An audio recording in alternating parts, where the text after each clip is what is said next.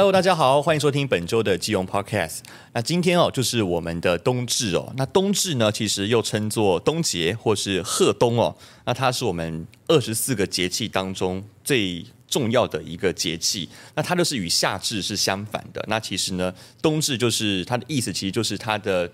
天黑的这个时间会比较长，它是在一天当中啊，它这个日照是最少的一天哈。北半球的冬至日期呢，一般哦都是落在每年的十二月二十一号到二十三号之间哦。那我们关于冬至哦，今天有很多内容可以来跟大家一一的来做说明。那我们首先呢，非常荣幸哦，邀请到我们这个产发处海洋科的这个徐幼金，我们的小伙伴来跟我们打招呼。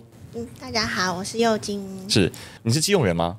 我不是基隆人，但是但你在基隆，你在基隆念书，对，我在基隆念书，所以你也懂我们基隆的美食，应该算小懂一点点，小懂一点点。好，我们今天会聊到关于我们基隆非常有名的汤圆。我们先卖个关子，先不说是哪一间店哈。嗯、这边要请问一下幼菁，嗯，就你的你的印象来说，你觉得冬至应该说二十四节气啊，它走的是农历还是国历？一般直觉都会觉得是农。是农历，我也是在不久前被我妈妈纠正过，就是说我以为说很传统的东西应该都是走的是农历这样子，但但之后就有人告诉我，我我妈就告诉我说，哎，不是哦，它是按照国历去走的。好，那跟大家讲一下哈，那所谓一般的这个国历，它就是阳历，就是说它是太阳历。哈，那阴历就是走的就是呃月亮历，那这个两边会不太同，因为走的天数不一样。那如果说是月亮的话，它好像是每二十八天就是就是一个月这样子，所以会比较短一点。所以说节气它看的是太阳与季节变化的一个关系，那就它就是以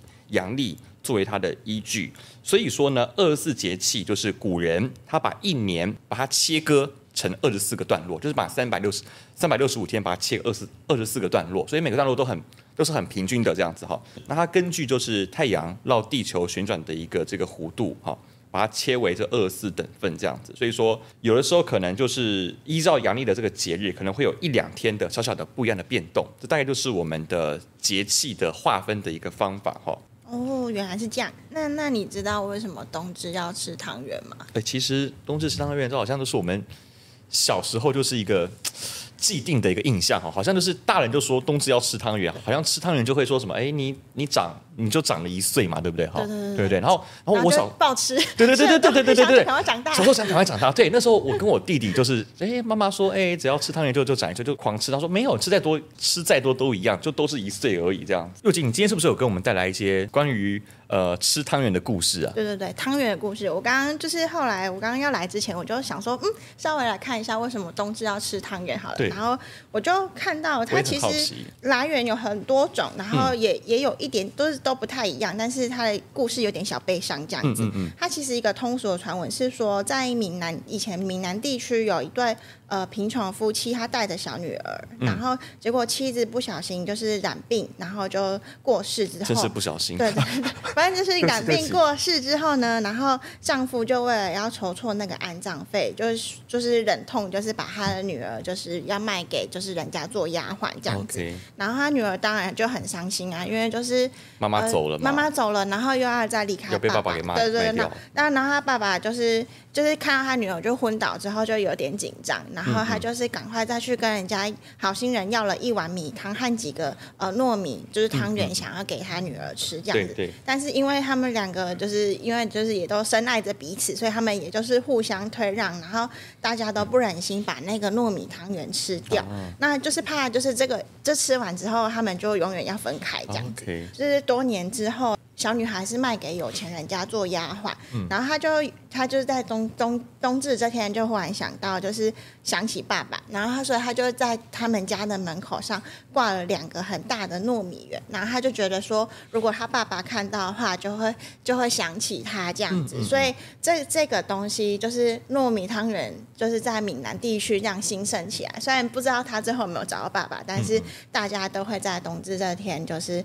准备汤圆来吃。嗯、哦，所以说汤圆对他们而言就是团圆的意思，对，就就是就这样对传过来，对，就是这样传过来，所以大家就会觉得说，哦，吃汤圆就是团圆的意思。嗯，对我我觉得这个这、故事流传很久，其实你也不晓得说他的那个到底是真是假。嗯、不过我觉得真的是一个蛮蛮感伤的一个故事，这样子。对，就是也是有爱的故事，也是有爱啊。对对对，就是女儿思念父亲这样子。啊、其实就我的了解的话，我会比较认为说，通常嘛，嗯，冬至就是冬天嘛，对不对？嗯、那我在想，会不会是因为东西都收藏，然后呢，呃，大家一起过冬，然后把东西。煮一煮的一种料理，哦、我觉得这是可能是，可能是一种创意料理啊、呃，对对对，古代创意料理就，就是一种呃行为的解读啦。嗯、我也不晓得说这故事到底怎么样，但我觉得真的是还蛮还蛮有意义的这样子。嗯、所以说，其实古代农耕时期，其实大家应该是会把它的一些作物去把它。把它收藏起来嘛，那刚好在这个区间呢，会进行一些料理啊，或者是进补这样子，然后就是准备过年嘛，所以说可能在民间习俗，可能就刚好把这件事情跟把这个行为跟这个故事可能做一个串联，所以说就会有说，哎，要在冬至吃汤圆啊，这样子，可能像那你煮汤圆，你可能通常自己吃就会很无聊嘛，你要跟家人一起吃啊，对不对？所以说就可能哎，象征着团圆，像。那个除夕夜的年夜饭也是团圆，然后对，就就感觉我我发现一件事，只要有什么东西一起吃就是团圆，比如说中秋节团圆，然后然后然后端午节好像也有团圆吧，团团圆团圆安康，然后除夕夜的那个年夜饭也是团圆，就是古代农耕社会，大家只要聚在一起就是团圆的一个概念，嗯、所以说我觉得冬至也是有这样的一个一个意象在里面哈。嗯、好，那我们就是很常说说，哎，吃汤圆就是长一岁，其实就大概说哦。今年冬天准备要过了，这样子，嗯、准备要过新年了，这样，哎，还蛮有趣的哈。那你知道基隆有一间很有名的汤圆吗？哎，坦白讲，我大概知道你要说的是哪一间，但是我至今哦。我还没去吃过，你真的没吃过？我我我是真的没吃过，我看过，就是我每次，就是我每次走过，就是会经过，会经过，对，那边真的很多，对，那边真的很多。他家店红了多久啊？应该说存在多久啊？其实大概也是在基隆夜市已经开了六十年的老店这样子，他就是靠着他的手工芝麻汤圆，然后酒酿跟桂花蜜，就是征服全，就是。基隆全台湾的新这样子，嗯嗯嗯、那其实他全家福他卖的是元宵啦，但是大家都会把元宵跟汤圆搞混。我们等等再来讲一下元宵跟汤圆大概差在哪里。好，好然后我我稍微讲一下我为什么第一次会吃到这个汤圆好了，啊、就我我也是。我我第一次吃到的时候，其实我不是在店里吃的，他们其实有做，就是哦有外带的那个东西，哦，他们其实可以外带。然后其实我，呃，其实大学入学的时候是九月嘛，然后所以你很快的就会遇到第一个，嗯，算是比较大的节气吗？对，或是一个假期，就是你你是念海大吗？但是我念海大，就是我我就是大一的时候来基隆的，然后那时候。大一的时候，第一个就是忽然在在学校里碰到的节日就是冬至。对。然后那时候我我们系上，我我是就读海洋大学环语系。嗯。然后我们系上有一个我觉得还蛮温暖的传统，它是叫做汤圆大会。哦。就是会在冬至的那个礼拜的礼拜三，在系馆办一个汤圆大会，大家可以就是。在戏馆煮东西吃，哎，这可以讲吗？我也不知道戏馆会不会煮东西，可是我们会在戏馆里面煮东西。什么是戏馆？是你们社团办公室吗？不是，就是就是呃，就是上课的那栋教室。教室整栋整栋环宇戏馆嘛，就是你你整栋可能就是环宇戏馆。然后我们会用好几间教室，然后因为大学不是都会分家吗？对对。就是一，然后我们刚好是一到十家，然后我们就会每家有会会分一个区域，然后你们家的人大一到大四，甚至毕业的学长姐都会回来一起参加汤圆大会。你说的你说的那个。家就是大学的家族，家族的直属，你可能是通过抽筋或怎么样的。对对对。然后我我们是刚好就是我们一家刚好大概一届有六个人，然后我们有四届，然后再加上我们会邀请呃就是以就是还在金融工作的学长姐还是什么，我们就会打电话一一邀请，就看说哎我们这这个礼拜要办汤圆大会，然后就是学长要不要来啊之类的。然后我那时候我那时候是第一次吃到就是全家福汤圆，因为。因为我们家有一个，就是我后来才知道，就是整个我们刚好分十家，然后整个全部只有我们家有这个传传统，就是就是有一个会有学长买全家福汤圆来煮，真的很刚好，所以我那时候是第一次吃到全家福汤圆。然后因为因为因为以前你比较常吃到的可能会是那个桂冠的汤圆，其实那就很好吃。我觉得桂冠很好吃，我就是吃桂冠长大好吃，对，桂冠很好吃。可是那时候你你我吃到全家福的时候，我是被它吓到，因为它皮真的超薄的，然后芝麻。就因为我我以前都吃花生汤圆，我我不知道有芝麻汤圆，我也不知道为什么，反正我我以前都吃花生。然后我那次吃到就是真的惊为天人，然后我就说怎么会有这么好吃的汤圆？我就问学长说你在哪买的？他说其实就在基隆，就是基隆有名的店。所以我那天吃完那个汤圆大会之后，然后我就马上再冲来庙口，再自己再自己去吃一碗，就是是那个就是全家福汤圆。所以我对他的就是印象就是非常非常的好，因为就是在一个就是很冷的季节，然后有一个。就是有这样的活动，然后就接收到这么温暖的感觉。因为冬至你也会想要跟家人过，但是虽然你不能跟家人过，但是你就是在戏馆跟很多人一起过这个家族，对，这真的超级超级温暖的。所以我我就很喜欢冬至这个，就是来基隆之后就爱上了冬至这个季节。哇，天哪！欸，我我不知道说我们的全家福汤圆这么厉害，也可以让你。这样子就是就是一个很很感动的记忆。对，我觉得对，所以我就非常非常喜欢冬至这个节气。嗯、你刚才有说到他卖的其实是元宵，但是但是又是汤圆，这这这什么意思啊？就是元宵跟汤圆，我觉得发发现大家好像很容易会去很很容易搞混，但是好像外形上面看起来是差不多的，是差不多的。然后呢，他们主要主要的差别在哪边？其实它他们看起来都是圆形的，那只是就是如果你要最简单的区分它的话。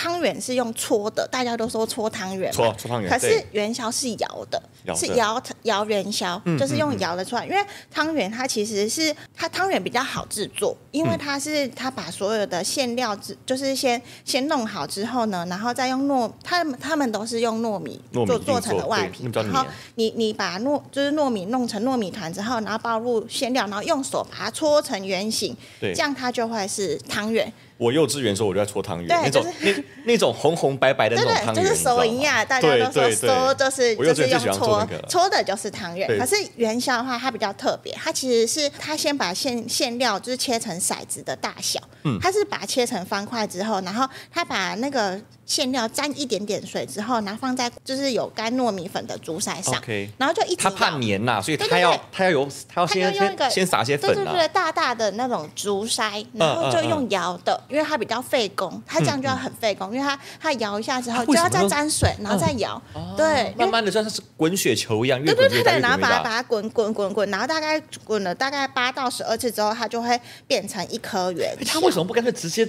直接用手去揉呢？这这是还蛮费。因为元宵这样这样的话，皮就会比较薄啊，然后含水量会比较低，大家都这样说，所以吃起来就会比较有嚼劲。这样子，因为它如果是糯米，就是你用揉的话，那种你皮难免会比较厚一点。哎，有道理，有道理。对啊，所以其实全家福卖的是元宵，因为他们是手手工咬的元宵，而不是床汤圆。他们不是搓汤圆，他们是元宵。对对对对对。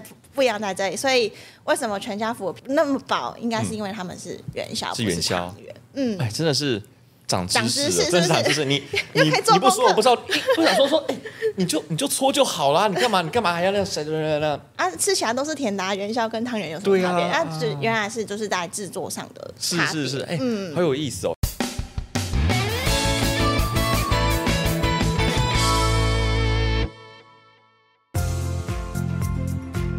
基隆卤肉饭争霸挑战你的味蕾，只要你够爱卤肉饭，就有机会参加抽奖。每周开放抽出十名一百元 seven 礼券，活动详情请洽魅力基隆脸书贴文。基隆市政府关销处广告。你刚刚讲到说酒酿，嗯，我一定要跟你分享一下，因为我们家都在吃酒酿的。真的假的？对对对，我我不太敢吃哎、欸。你没有吃过吗？我就有点害怕甜酒酿的味道。你有你有吃过？你有喝过小米酒吗？我喝过一点点，其实它就是那个小小，就是很像小小米酒的那个味道。Oh. 就是我跟大家讲一个小小的故事哦。嗯，好，就是你知道酒窝的由来吗？酒窝就就是知道有些人他笑起来很可爱，因为他有酒窝，可能可能是单边，可能是双边酒窝。那好好，我跟大家说明一下，这跟酒酿的制作方式是很有关系的。嗯，就是说说。呃，我先跟大家讲一下我家的祖先。我们家祖先是南方人，嗯，南方是吃米食文化的，那北方是面嘛，就是北方产麦子，所以它主要是面食文化。那我们家是偏向南方，我我我们家祖籍是在南京这样子，嗯，那我外婆家妈妈妈妈这边，他们每到冬天，他们就会去呃买那个糯米，哦，先把糯米先泡水，泡完水之后拿去电锅蒸。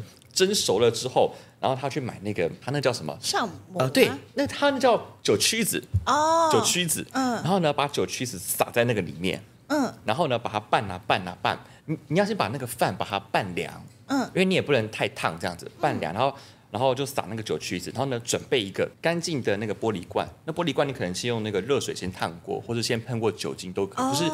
就是不要有其他细菌啊，对对对，就是先做个消毒，然后呢，把那个糯米饭把它拌到拌到这个，把它拌到这个里面去，就是那个玻璃容器里面，把它大概盛个八九分满。重点来了，你要在它把它盛满之后嘛，对不对？它是平的，平的上口那边呢，你要给它挖一个口，戳一个洞，要呃，就是用汤匙给它挖一个洞，嗯嗯，挖一个洞，那个洞就叫酒窝，哦，那都叫酒窝。为什么会这样子？当然，其实你到了玻璃瓶的时代，已经不用这样子。但是以前古比较早期的时候，它是陶罐，嗯，它不是透明的，嗯，所以说你要挖那个东西，等了三五天之后，嗯、那个糯米它就会开始出汁，嗯，那个出出了那个汁，它就是水，它就是酒。你今天是玻璃罐，你可以透过那个那个玻璃壁，你可以看到它旁边就有汁一渗出来，嗯、那没有问题。但是如果说你今天是是陶做的，你是看不到，所以你挖那个酒窝的目的就是让那个水可以淹在那边啊，这边出水了，淹出来到什么地方就好了。对，那个那个洞就叫酒窝，哦啊、看酒窝出水，OK，这一坛做成功了。哦，是酒酿，酒酿非常好吃，很厉害耶！所以你你以前也一起做过？呃、我就是我我负责吃，我 我很想做，很想做，就是这是这是酒窝的小故事。那其实呃，酒酿这个东西，它你可以。嗯它有很多种方式，你可以去弄。像我习惯，我早上的时候就是我妈妈就是天气冷，她就会把我，她就可能先呃煮汤圆，汤圆煮好了之后，然后再跟这个呃酒酿一起煮，然后可能在你可以加一点东西，例如说你家里有什么呃有那个桂花蜜啊，可以加一点，或者是那个枸杞也可以加一点，哦红红的点缀，然后就是跟汤圆。就是跟那个你刚刚说的那个桂冠桂冠汤圆，我最喜欢吃那个紫色的，它有紫色的跟白色的，其实它的差别只是皮的皮的材质不一样而已，哦、但是它里面都是包芝麻的。哦，真的、哦。我很喜欢吃芝麻的。有紫色的。紫色的，紫色的，只是我不知道是什么东西，但是反正有紫色的。我比较喜欢吃那个紫色皮的。哦。对对，蛮酷的哈。很酷哎，有有有机会请你吃我妈妈做的酒酿，很厉害。对对对对对，你这么爱吃汤圆，你是不是有一些？汤圆的小技巧啊？汤圆吗？对，我觉得就是煮汤圆的话，我觉得最简单就是说，你要在你不用解冻它，因为你解冻它之后，你丢下去的时候皮会烂掉，所以你、哦、你你其实它有点像水饺一样。冷冻水饺，你在煮的时候你也不解冻啊，不会退冰，对对，对，不会退冰。然后你会是在滚水的时候把它放进去，嗯，那你不解冻，然后在滚水的时候放进去之后，然后把它，它等它们浮起来的时候，它就好了，它就好了。对，然后因为因为其实现在汤圆外面都有一层粉，所以我我自己不会分开煮，哎，对，我自己会先我会煮一锅糖水。然后另外一锅是做专门烫汤圆，对对对对，然后烫熟了之后，然后再把它舀过去，这样。你你跟我们家做法很像，是不是？懂吃懂吃懂吃懂吃懂吃，对对对对对。你觉得刚刚那些步骤，你觉得还是有点，就是你还是有点紧张，不太知道怎么煮汤圆的话，它其实有更详细的分解步骤。它就是你你在煮汤圆的那一锅，你水量不要放太少。你要你要放多一点，不然你再下汤圆下去之后，你汤圆挤在一起之后，他们粘住，他们就会粘住，粘住就会破皮，破皮就会 就会内心就流出来。对，然后你就会觉得那锅很脏，然后你又觉得不好吃，没有没有？我们就是把水放多一点点，对。然后呢，你要把，然后就用大火把水煮开，滚开之后呢，然后你就用那个烧汤匙稍微就是用同方向，看你要顺时针啊、逆时针都可以，你就是把它。拉亏，懂，就是你要你要给他搞一个小漩涡，那个这个经验我有，就是我在煮那个水那个什么蛋的时候，我也是给他这样子，水波蛋还是哎，我忘记什么水波蛋什么蛋，就是就是我会先给他在那个锅子里面先给他绕圈圈，让它产生漩涡，然后蛋打下去，它会形成一个很漂亮的一个形状，它就不会对，它就不会散开，对，那你就是。要制造一个小小的小漩涡之后呢，然后你就可以就是把汤圆就是丢就是丢下去这样子，然后你再把它丢下去之后呢，你就可以转小火，然后你就让汤圆就随着这个漩涡这样自己在里面跳舞旋转之后呢，然后它它可以防止粘锅，然后也可以避免汤圆会破掉。嗯，那等到它汤圆呢，随着就是那个水。就是这样浮起来之后呢，然后你就可以再，你再可以再把稍微把汤圆再压进水里面，哦，就是轻轻的、轻轻的，这样它它你就可以确保它是整颗都会受热均匀，然后会煮熟。那等到它就是。有点变胖了之后呢，就是大家都会说，就是汤汤圆变胖就是好了。嗯、那你就看它稍微有一点点变胖，然后浮起来的时候，那你就可以关火。那有的人会焖，然后有的人不会焖。那我我我觉得就看个人啦。我我个人是不太喜欢焖，我就会起拿起来。然后如果你喜欢吃那个 QQ 的的话，那你就要再准备一窝呃一碗冰。冰块或是凉水，嗯、那你就稍微过一下，然后对对，就有点像那个什么啊面啊面条，对面也会这样做，就是你就冰镇，然后那个皮就会 Q Q 的，嗯、因为他们都是那个糯米制品，米制品、面制品都会有，就是这个功效。淀粉那种东西它都会，它只要热冷一收缩，它就 Q，它就 Q Q 的。对对对，然后它它你你的汤圆就会 Q Q 的这样子，嗯嗯，对，就是煮汤圆小撇步。你真的很专业，我觉得你发现，其实你很懂吃哎。就是没事啦，就是大家看，看这样也知道，你的一个人生的一个兴趣跟理想这样子。对对，就是在家吃东西、睡觉，很，很会享受人生。好，那我们这边其实也要跟大家分享一些，就是关于呃汤圆，我们比较比较健康一些的吃法，或者是一些呃另类的一些吃法，跟我们的听众朋友们来来说说看哈。就是说，首先啊，就是。呃，汤圆它除了有甜的嘛，那还有咸的一个做法。那其实咸汤圆，其实我也这我有吃过，就是我家里有煮过，就是加入那种茼蒿啊，或是青江菜，或者是一些绿叶菜。好，当然网络上面会写说，可能或许可以加一些菇类，但菇类通常不是整不是整朵，它是把它切片，就是提一个那个香菇的那个鲜香这样子，然后或许就是加一点那个柴鱼啊，或是高汤这样子，那尽量减少说。这种猪油啊，或是炸酥油的这种量，就是减少油脂的摄取会比较健康。就是用一些其他蛮香的一些食材去替代，因为茼蒿本身茼蒿味就很重了啊。对，茼蒿味是健康的味道。对对，健康那是健康 草的味道，对，草的味道，或者是香菇本身味道就很重了哈。嗯、OK，好，呃，除了咸的之外，你还有甜的汤圆可以选择。那就像是我说的，就是我们家里面就是会煮这个酒酿，好。酒酿我们除了跟汤圆煮，还可以跟还可以打一颗蛋在里面，你早上吃起来会比较比较有营养。那也可以加入一些，例如说像是桂花，或者是龙眼干、红枣、枸杞。我跟你说，那肉桂也是有人做的一个一种方法啦，这样子哈。那还有些人可能会加的加那个叫什么白木耳，白木耳也是还蛮你喜欢这种狗狗的、稠稠的、有胶质那种感觉，加白木耳。好，那另外说，你如果说那种小一啊，你要去裹粉的话，你也可以尝试把这个腰果、杏仁或是芝麻这些东西，把它研磨成粉，然后当做是它的这个粘粉来吃，这样子哈。因为像沾花生粉，沾花生粉，对对对对对，这样也是还蛮好。因为其实你每天吃一点坚果，这也是营养师在鼓励你的一种方法，就是好像可以多补脑吧之类的。我曾经，我跟我跟你讲，我曾经怀疑自己太笨，然后我就拼命要求自己要吃坚果。对对对对，是就是每每天吗？没有，就是有有一段时间，哦、就就是那时候要考试，要考试，觉得啊太太笨了，什么东西都记不住吧，所以拼命吃坚果这样子。当然坚果也不能吃太多，就是适量就好。适量，对对对对对，好。我最近有看那个一些影片，然后我看到有人会把汤圆拿去煎，嗯、我觉得那个煎起来真的假的？我觉得煎起来也是蛮蛮蛮好看的。它汤圆可以煎哦，它它是。它有点像是做煎饺的做法嘛，嗯，就是有人会就一样会把水饺放进去之后，啊、然后倒一点点那个太白粉水嘛，然后就是焖盖，然后就就它就会变成一一整片的煎饺这样。然后他我看、嗯、我看他们做那个汤圆好像用类似的做法，然后他就会做就是变成一样，就是表皮脆脆的，然后里面就是那个馅就会这样流出来，这样应该是创意料理，但我也不知道有没有试，就是好不好吃，大家可以去试试看。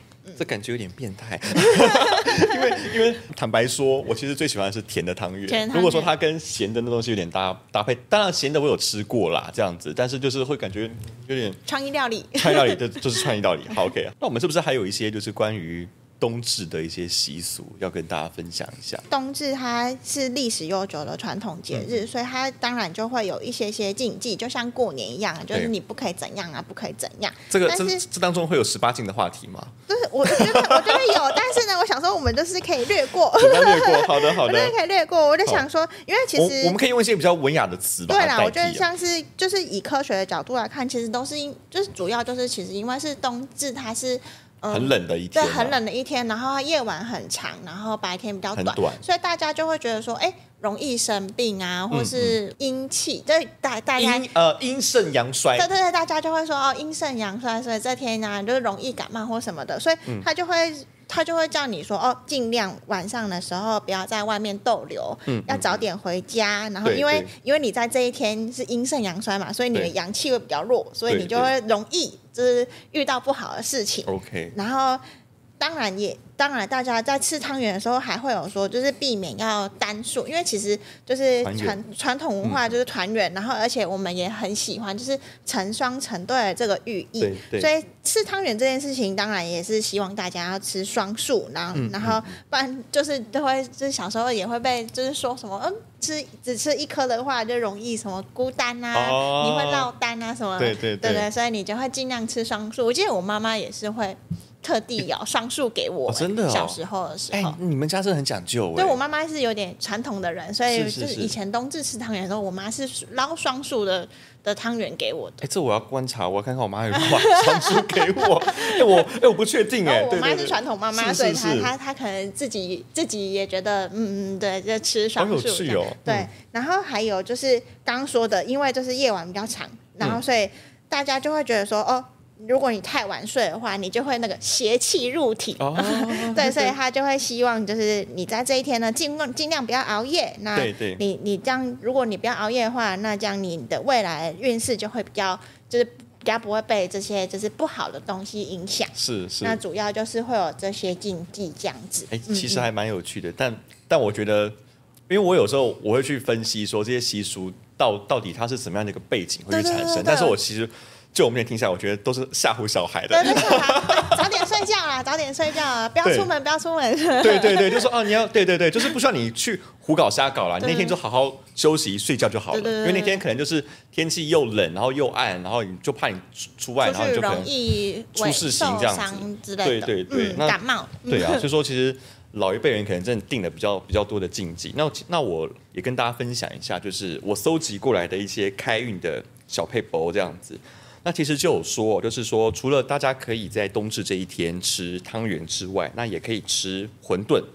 吃馄饨就是去增加你的这个智慧。馄饨嘛，就是代表说这个天地交运，然后混沌不明哈。所以说呢，各种的坏运气啊，都可以透透过你吃这个馄饨来进行一个交换，好，来迎接一个崭新的一个能量。所以说，对于一些如果说你今天是一个比较混的小朋友，你在 你在学习当中，你就是冬至那天，建议你可以就是吃吃这个馄饨啊，代表说，哎，你的这个馄饨初开，让你长智慧，有有这样的一个习俗啦。但是我妈好像没有给我这样弄。古古代好像是什么谐音大师。对对对对，古代人也很也很爱搞这个谐音这样子。对，然后然后然后还有就是，例如说吃吃水饺可以旺财啦，就是因为说。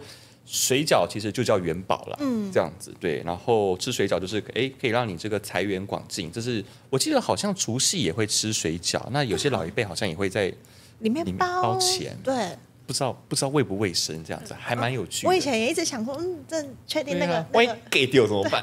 对，对，蛮有趣的。然后还有查到就是说说，呃，冬至这一天也是可以吃。猪脚面线来延寿，那其实我们都知道，其实面线这个东西就是长寿的代表。所以说很多，例如说重阳节的时候，或是老人生日的时候，你会发现一些呃，比如说区公所或是里长，他可能会送给那个李明，就是那种长寿的那种面线，那种那种干的那种面线，嗯、就是说哦，让你长寿。那吃猪脚本身就是一个好运气啊，就是一个转转运的一个食物嘛。例如说有些人。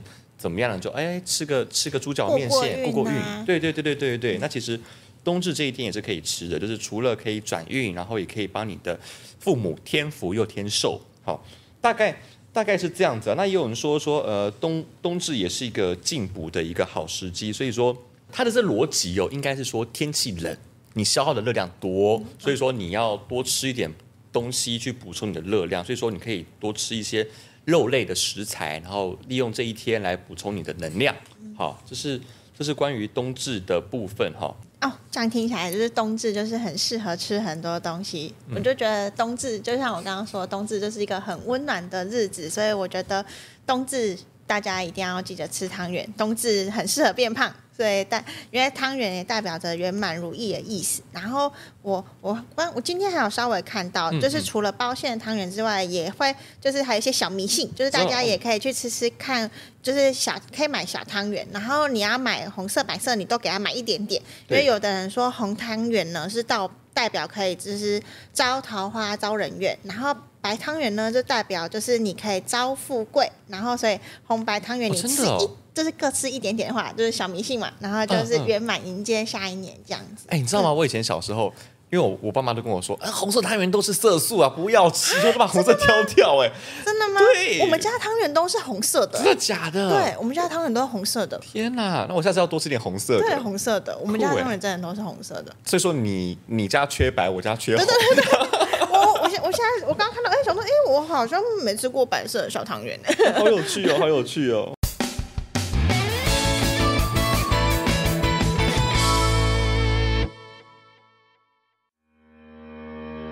早期的农耕社会，有许多人会在冬季来庆祝丰收、团圆吃饭，汤圆的习俗也与冬至连接在一起，才有了团圆的说法。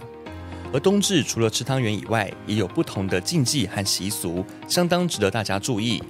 而在享用汤圆的时候，也应该要避免摄取过高的热量，才能够在进补的过程当中维持健康的体态，与家人团圆。如果您喜欢这集内容，欢迎订阅我们的节目，也请帮我们留言鼓励，将会是我们持续创作的动力。即用 Podcast，我们下集见，大家。拜拜。